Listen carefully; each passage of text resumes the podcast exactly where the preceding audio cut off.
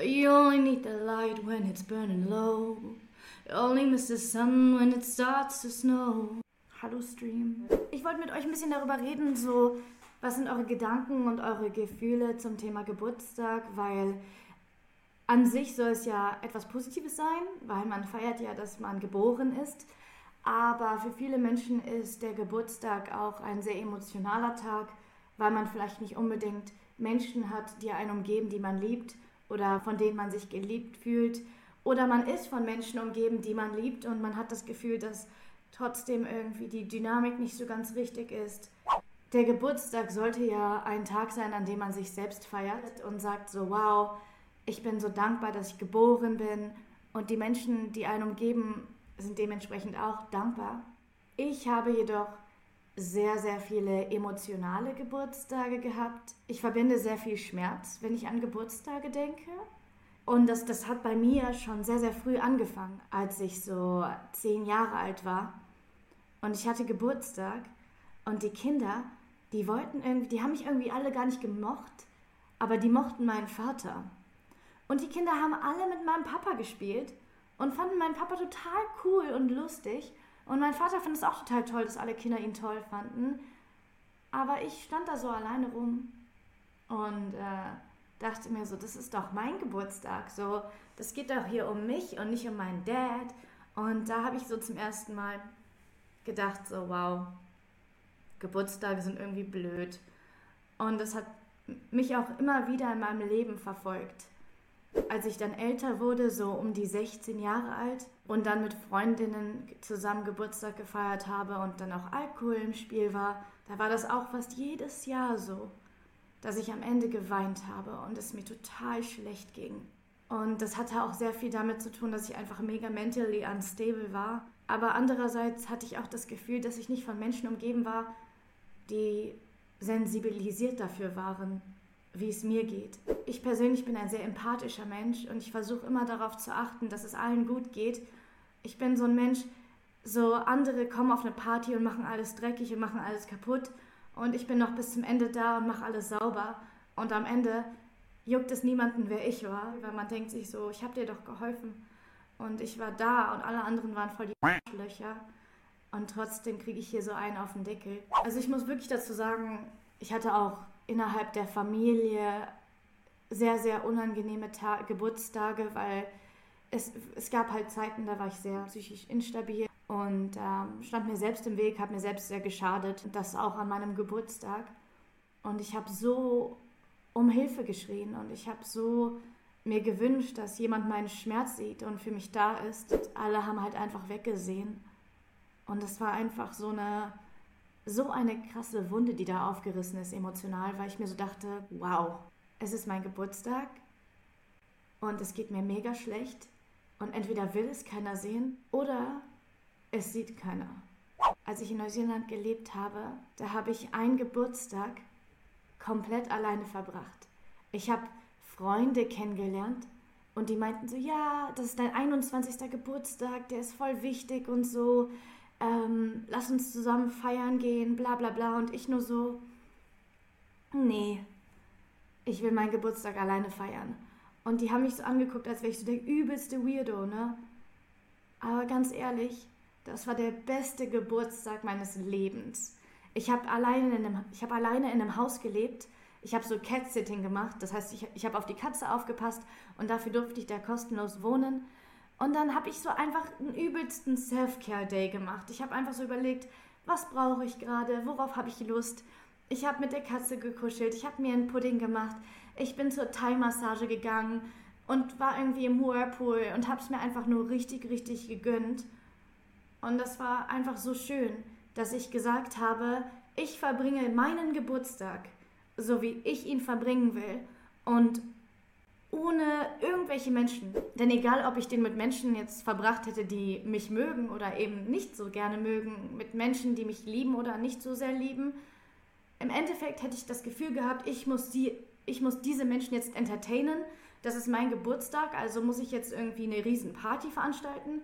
Und am Ende hätte ich wieder ganz viel gegeben und hätte mich selbst darüber ab, dass mir niemand zurückgibt. Und deswegen war das einfach eine mega angenehme Erfahrung, einfach mal so zu sagen, ganz ehrlich, scheiß drauf, was alle denken, aber das ist my birthday und ich verbringe ihn so, wie ich ihn verbringen möchte.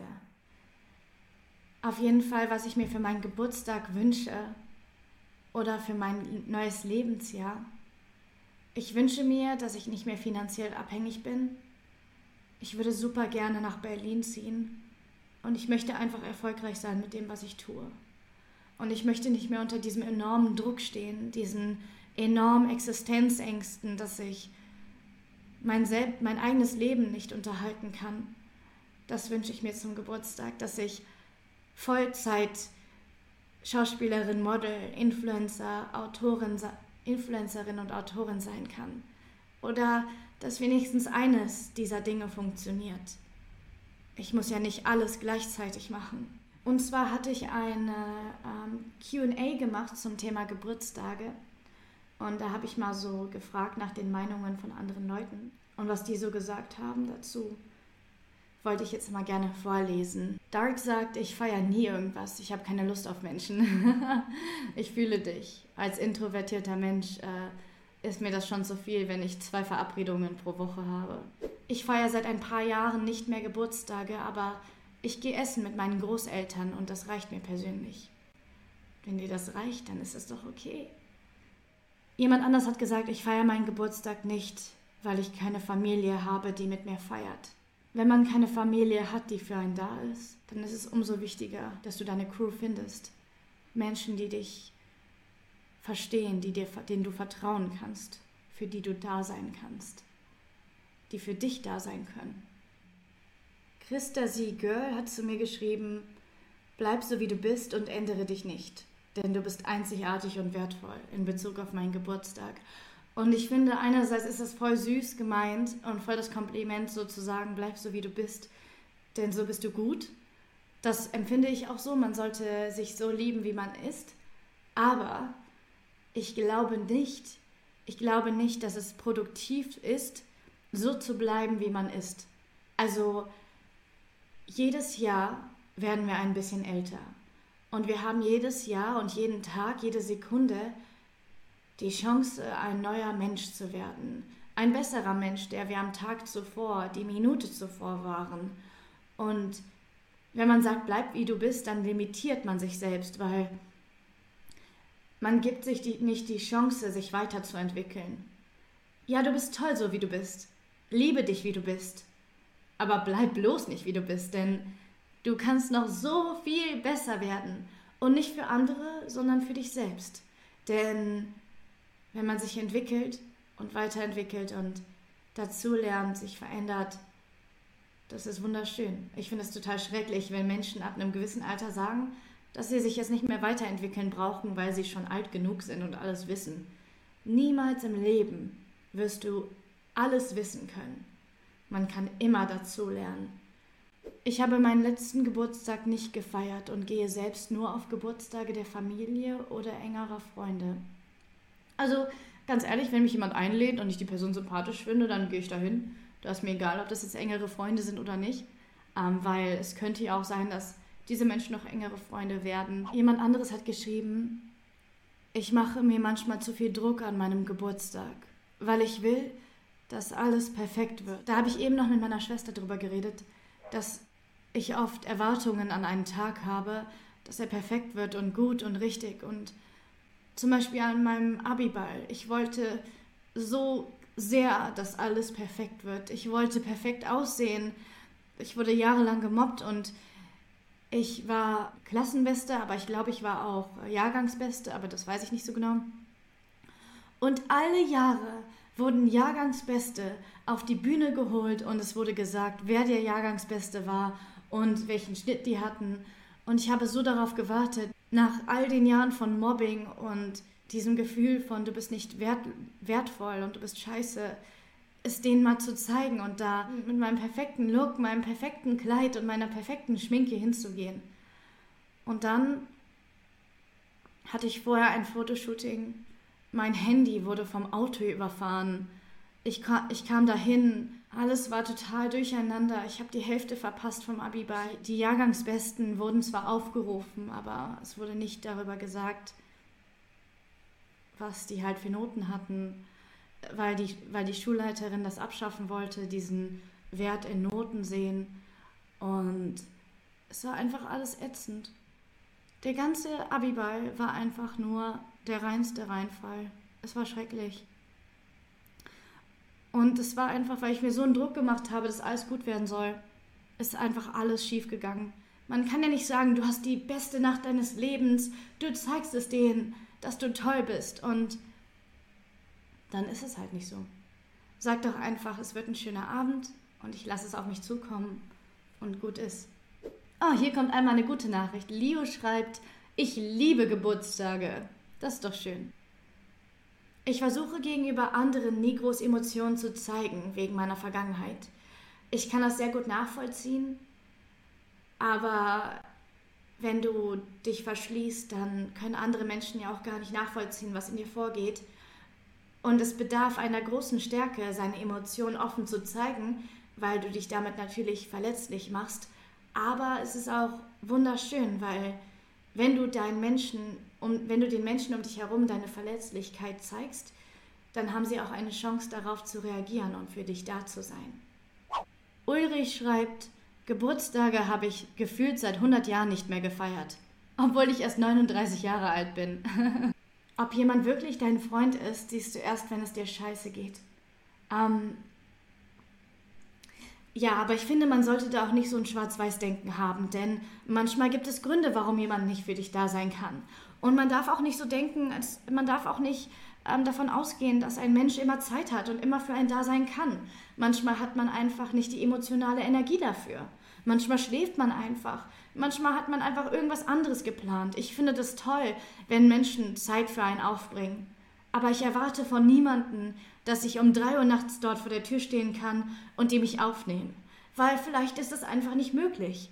Und man sollte, finde ich, auch nicht immer so extrem radikal denken, von wegen, du bist jetzt kein Freund mehr, weil du am 30.03.2011 nicht für mich da warst.